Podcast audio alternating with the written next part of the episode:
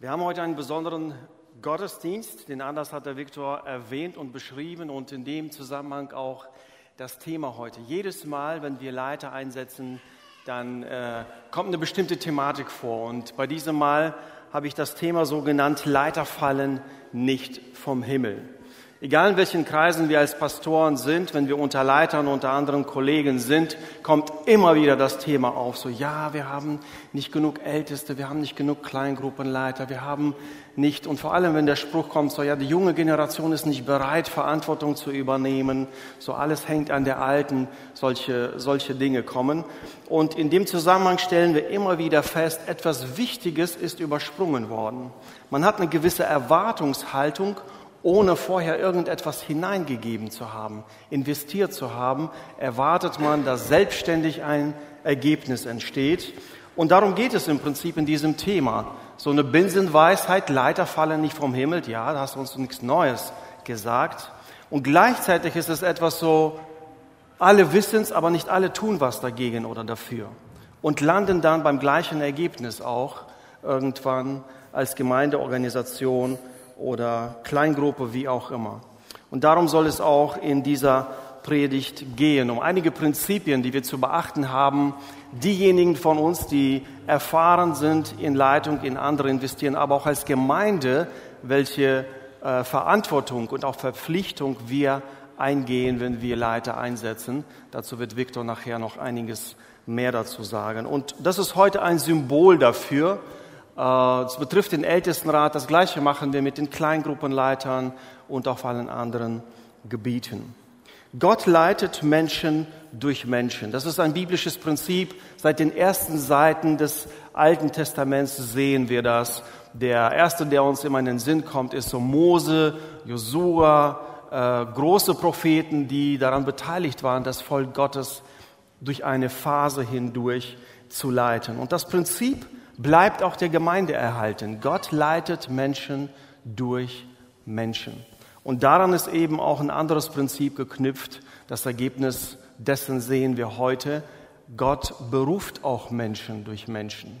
Wir haben einen gewissen Berufungsprozess in der Gemeinde, wie diejenigen in die Verantwortung kommen, in die sie kommen. Und meistens hat das auch damit zu tun, dass sie vorher schon irgendwo Erfahrungen sammeln durften und so gewachsen sind darin und wir sie später einsetzen. Gott beruft Menschen durch Menschen. Es gab diese spektakulären Berufungen wie bei Mose, es brennt ein Busch, äh, andere spektakuläre, aber in den meisten Fällen ist es völlig unspektakulär. Ein Beispiel aus der Apostelgeschichte 13, die Gemeinde in Antiochien betet, fastet und am Ende kristallisieren sich durch Paulus, Barnabas heraus die dann ausgesandt werden, um im Mittelmeerraum äh, noch mehr Gemeinden zu gründen. Etwas würden wir sagen unspektakuläres und doch ist es die Art und Weise, wie Gott in der Gemeinde wirkt und wie er seine Gemeinde fortführt. Natürlich da, wo Menschen involviert sind und die Gemeinde ist ja zum einen der Ort, wo Gott lebt. Gott hat gesagt, ich will unter meinen Menschen leben. Und gleichzeitig ist ja ein Ort, wo auch viele Menschen leben. Und wo Menschen sind, da menschelt es halt. Und auch die, die äh, Leiter sind Menschen, wo menschliche Ambitionen, egoistische Wünsche manchmal mitspielen und auch überwunden werden müssen. Und dennoch stellen wir fest, Gott hat nicht an einem Punkt gesagt, ach, Mose hat das nicht so gut gemacht, da hole ich mal einen Engel vom Himmel und der soll ab jetzt das Volk Gottes leiten, die Gemeinde leiten. Zu keiner Zeit gibt es eine Alternative von Gott her. Und so sind wir in dieser Spannung auch heutzutage zwischen Gabe und Amt, nenne ich das mal. Es kann passieren, dass Menschen in ein Amt eingesetzt werden, die nicht begabt dafür sind und dann leidet die Gemeinde gewissermaßen auch das Reich Gottes oder es gibt Menschen, die haben diese Begabung, aber bekommen nicht die Gelegenheit, sie einzusetzen. In beiden Fällen ist es zum Nachteil für das Reich Gottes. Das Ideal, das wir anstreben und das auch sehr bedingt und auch als Ideal gesehen wird, ist, dass beides zusammenkommt. Menschen, die begabt sind, auch die Gelegenheit bekommen, diese Gabe zum Wohl der Gemeinde zum Wohl des Reiches Gottes, zur Ehre Gottes auch auszuleben. Und so ein Moment ist heute, wo wir sagen, durch den Wunsch der Gemeinde ist der Wille Gottes zustande gekommen. Und Gott, wir als Gemeinde, aber auch Gott, setzt in dieser Gemeinde weitere Leiter ein, um sie zu leiten, um seinen Willen zu verwirklichen. In dieser Spannung von viel Menschlichkeit auch und die Göttlichkeit da mittendrin. Leiter fallen nicht vom Himmel. So eine Binsenweisheit sagst du, jedem ist es bekannt. Gleichzeitig ist es so eine der Weisheiten, von der man weiß, aber selten was dagegen oder dafür tut und sich am Ende beim gleichen, gleichen Ergebnis vorfindet. Gemeinden, die darüber kleiden, äh, klagen, dass sie keine Leiter haben, dass niemand Verantwortung übernehmen möchte, haben eine ganz wichtige Station übersprungen. Sie hoffen darauf, dass sich irgendwie irgendwann Leute herauskristallisieren werden und zack, boom, da haben wir den Leiter, die Leiterin und die können wir dann einsetzen. Oft überspringt man die ganz wichtige Stufe, nämlich die Heranziehung, diesen Blick für Menschen zu haben, Menschen in kleinen Aufgaben zu beobachten, zu entdecken, zu fördern, anzuleiten und dann zu sehen, wie sie heranreifen, wie sie zum Segen werden für viele Menschen. Diejenigen, die von euch durch Kinderstunden, durch Kinderversammlungen, durch Freizeiten gegangen sind, wenn ich jetzt etwas sage, gleich habt ihr Bilder vor den Augen. Erinnert ihr euch an irgendeine Frau, an irgendeinen Mann in dieser Phase, die euch ganz besonders geprägt haben? Die vielleicht sogar verantwortlich dafür sind, dass du heute da bist. Ich glaube, jeder von euch wird die Hand heben, wenn ich euch explizit fragen würde. Es gibt Menschen, die dieses Hirtenherz haben, die mehr sehen als nur sich selbst und sich in andere investieren. Und das ist der Schlüssel.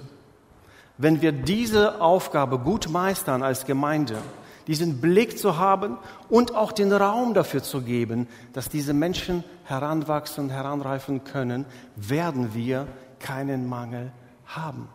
Diese Gemeinde wird gedeihen, florieren in alle Zukunft, wenn wir diesen Blick dafür haben. Menschen, die auf andere Acht haben, die etwas sehen, was andere nicht sehen und sie anfangen zu fördern. Sie investieren sich in die junge Generation.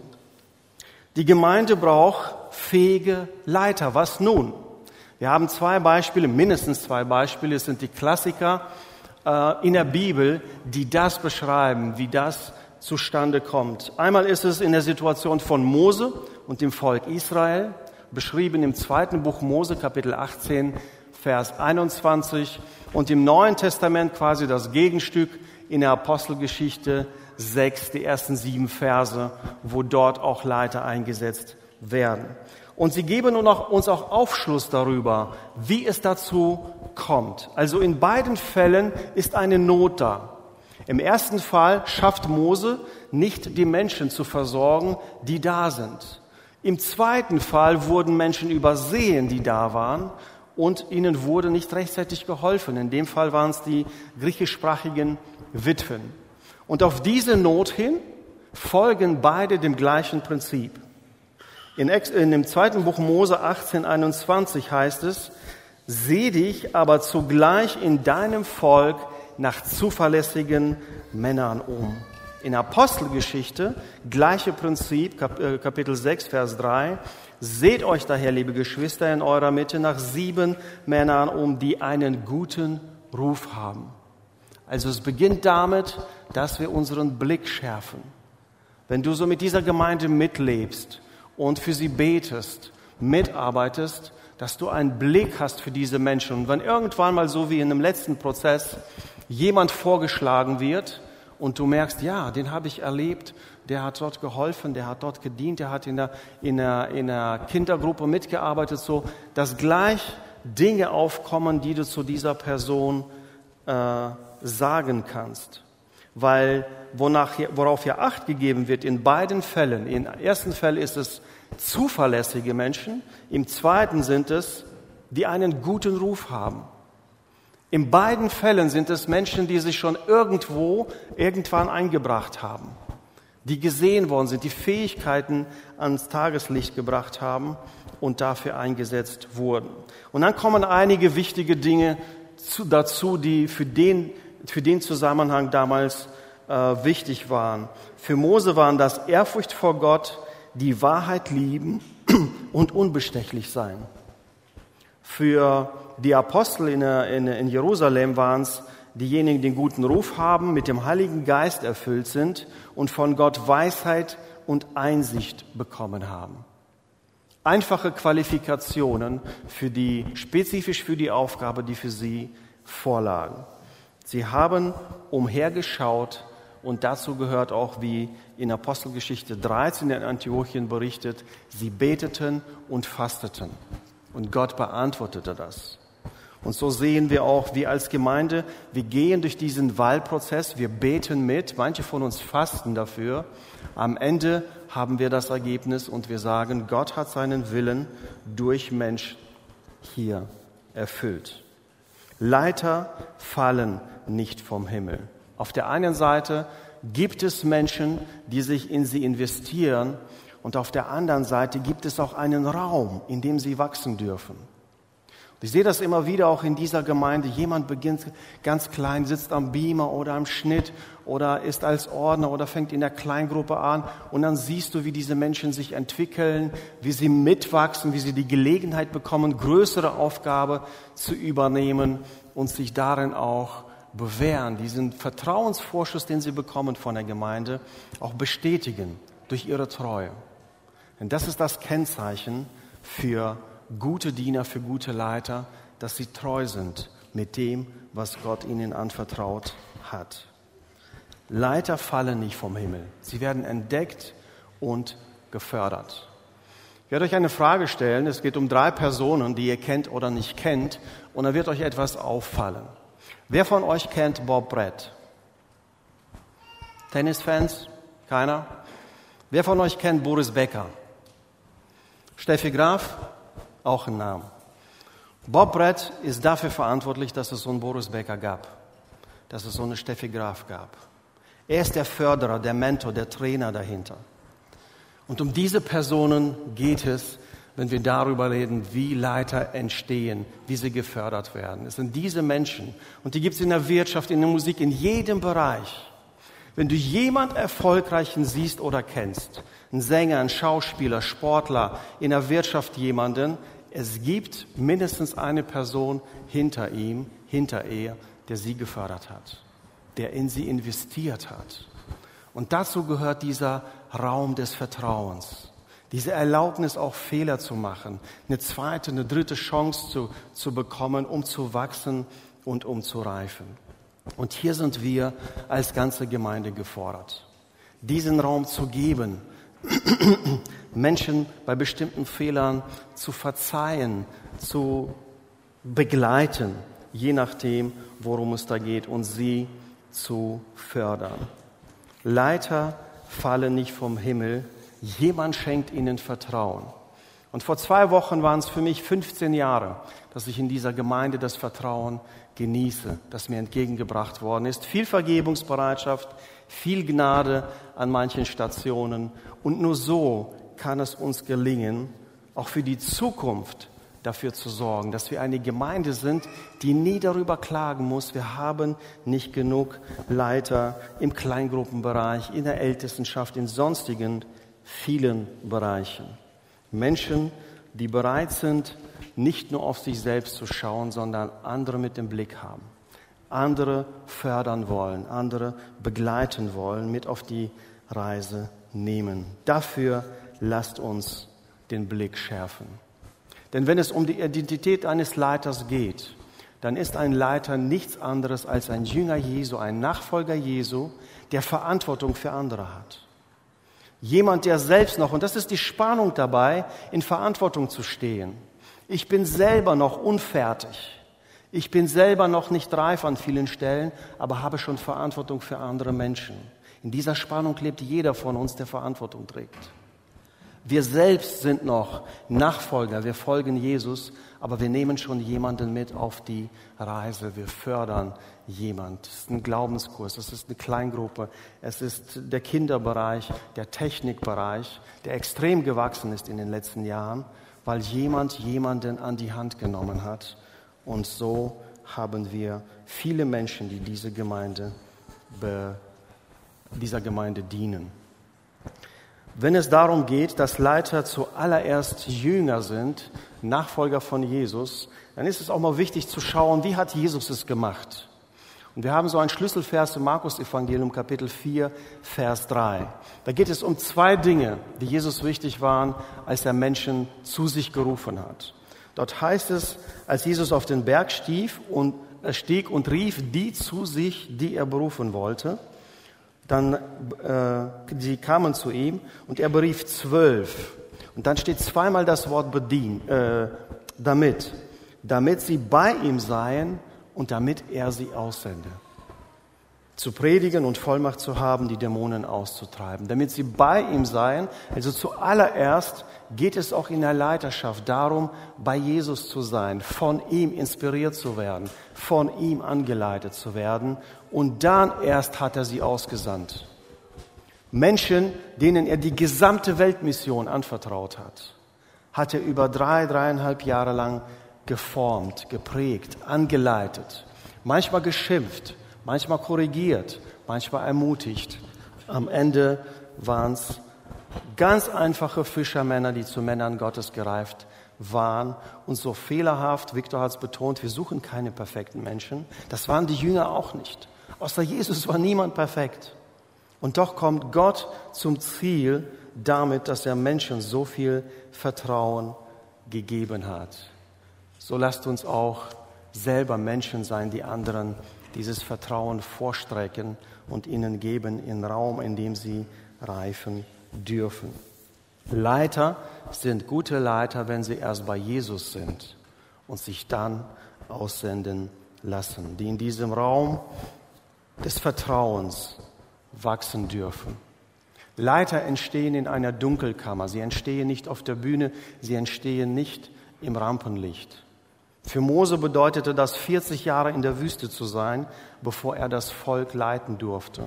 Für David bedeutete es viele Jahre auf dem Feld zu verbringen mit Schafen und wilden Tieren, bevor er als Leiter über das Volk Gottes eingesetzt worden ist.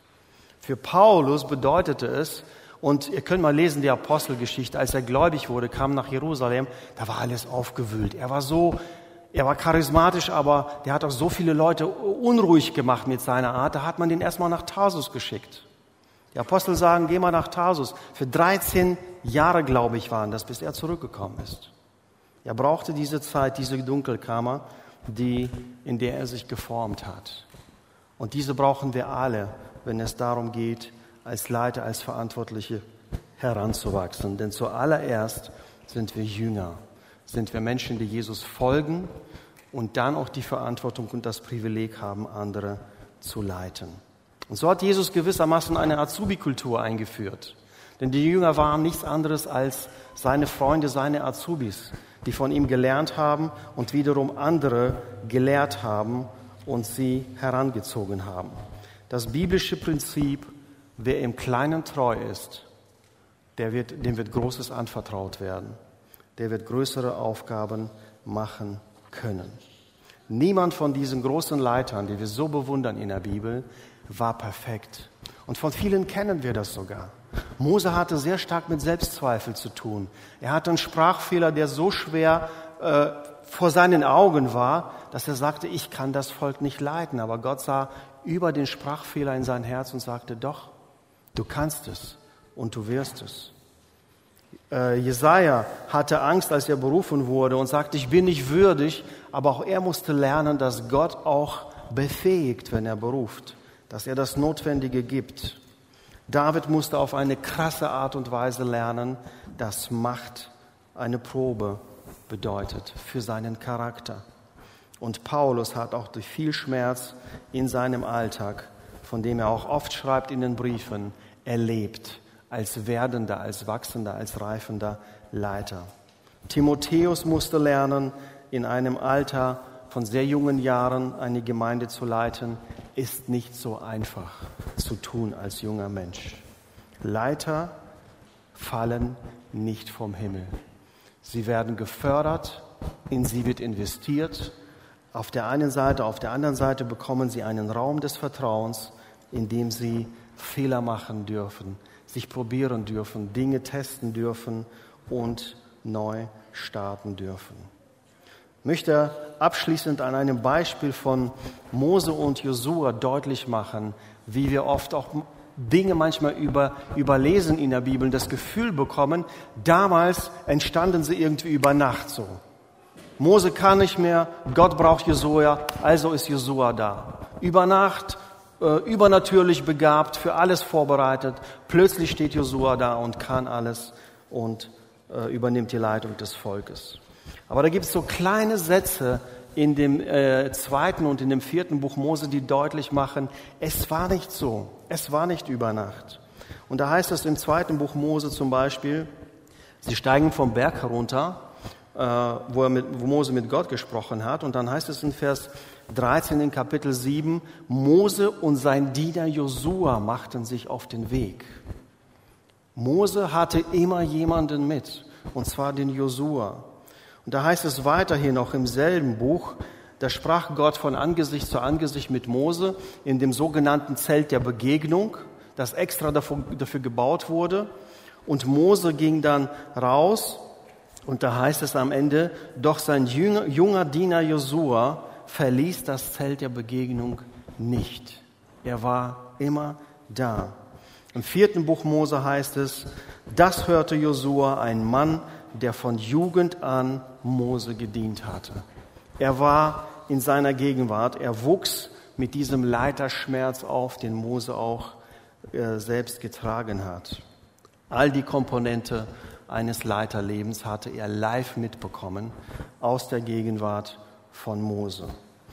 In dem Kampf gegen die Amalekiter heißt es, als Mose ausruft, mach das und das, sucht kampferprobte Männer und so weiter, heißt es, Josua gehorchte. Er tat das, was ihm aufgetragen wurde und wuchs so heran. Und abschließend sagt Gott zu Mose, schreib zur Erinnerung in einem Buch nieder alles, was heute äh, geschehen ist und präge Josua die Worte ein. Präge Josua die Worte ein, ganz explizite Anweisung und fördere diesen jungen Mann, der schon so viele Jahre mit dir unterwegs ist. So merken wir, Gott bereitet vor, aber auf eine ganz natürliche menschliche Art und Weise. Und er gebraucht dich und mich, um so wichtige Schritte in der Geschichte zu machen, wenn wir achtsam darauf sind. Und so steht Josua der diesen Alltag eines großen Leiters erlebt, war seine Selbstzweifel und seine großen Momente. Er erlebt all diese Zeiten, die Stärken und auch die Schwächen von Mose und am Ende steht er vor seinem Volk. Und ich glaube, zu niemandem, zu keinem Leiter im, in der Bibel ist es so oft und mit so viel Nachdruck gesagt worden, sei mutig und sei stark. Sei mutig und entschlossen. Ich, dein Gott, bin mit dir zu niemandem als Josua. Vielleicht war es auch ein Mann, der von Selbstzweifel äh, geplagt war, aber vielleicht auch, weil er wusste, auf welches Volk er sich einlässt. Weil er wusste, Gemeinde besteht aus Menschen und da menschelt es eben. Und aus dieser Perspektive stellt er sich trotzdem dieser Aufgabe und nimmt diese Verheißung Gottes an. Und dann heißt es am Ende von Josua, und das ist die Krönung von diesem Prozess, wie ein erfahrener, älterer Leiter in einen Jüngeren investiert und was dabei rauskommt. Und Israel diente dem Herrn alle Tage Josua und alle Tage der Ältesten, die Josua überlebten. In der Zeit seiner Leiterschaft und darüber hinaus, während die Leute an der Leitung waren, die er geprägt hat, ging es Israel gut. Sie haben Gottes Willen getan. Sie sind aufgeblüht. Und so sehen wir, wie viel, wie viel es bewirken kann, wenn wir rechtzeitig als Gemeinden Blick dafür haben, wie wir junge Menschen entwickeln und reifen lassen in diesem Raum, den wir Gemeinde nennen. Indem wir ihnen äh, Vertrauen entgegenbringen und indem wir sie in sie investieren. Jeder von uns kann in jemanden investieren. Jeder von uns ist jemandem einen Schritt voraus und kann ihn oder sie mitnehmen und so dafür sorgen, dass diese Kette nie unterbrochen wird. Und ein zweites, das noch viel größer ist, das über dem Leben von Josua steht und was auch fast in jedem Haushalt in irgendeiner Form zu finden ist als Spruch, ich aber und mein Haus wollen dem Herrn dienen. Im Neuen Testament, wenn es um die Qualifikation von Ältesten geht, heißt es, die sollen ihrem Haus gut vorstehen. Dann können sie Verantwortung für die Gemeinde übernehmen. Josua sagte diese Worte in einem Moment, wo das Volk zwiegespalten war. Ein großer Teil wollte den Götzen nachlaufen. Sie wollten ein einfaches Leben haben. Und er, Kaleb mit dabei, aber er sprach für sich, ihr steht vor der Entscheidung. Ich habe meine gefällt. Mein Haus, meine Familie und ich wollen dem Herrn dienen, keinen Götzen folgen. Und das ist, glaube ich, das Größte, was ein Leiter aussprechen kann. Treu zu dienen ist die eine Sache. Treu seiner Familie zu sein und sie auch zu führen, das ist eine nochmal viel wichtigere Sache. Deshalb prägen wir ein Prinzip in unseren Leitungsteams. Charakter steht immer über Kompetenz. Der Charakter, der persönliche Charakter ist immer wichtiger als jede Kompetenz, die du mitbringen kannst. Du kannst die besten Kompetenzen haben, wenn dein Charakter faul ist, dann kannst du nicht Menschen leiten und umgekehrt. Wenn aber dein Charakter reif ist, gesund ist, wenn du geistlich gereift bist, dann werden die Kompetenzen folgen, wenn du kleine Aufgaben übernimmst, wenn du Verantwortung übernimmst und Gott dich da prägen darf, andere Menschen dich prägen dürfen, in dich investieren dürfen. So nach diesem Prinzip, dass Leiter nicht vom Himmel fallen, merken wir, es ist unsere Verantwortung. Unsere Verantwortung als Leiter dieser Gemeinde, aber auch unsere Verantwortung als Gemeinde. Ein Blick für Menschen zu haben, die wir fördern können, die wir reifen lassen können und auch Räume schaffen, wo diese Menschen heranwachsen, heranreifen dürfen, wo sie Fehler machen dürfen und mit Korrektur weitergehen dürfen. So wollen wir diese Gemeinde auch auf der einen Seite menschlich, aber auch auf der anderen Seite göttlich, übernatürlich durch das Wirken Gottes leiten unter seinem Segen und seiner Führung. Amen.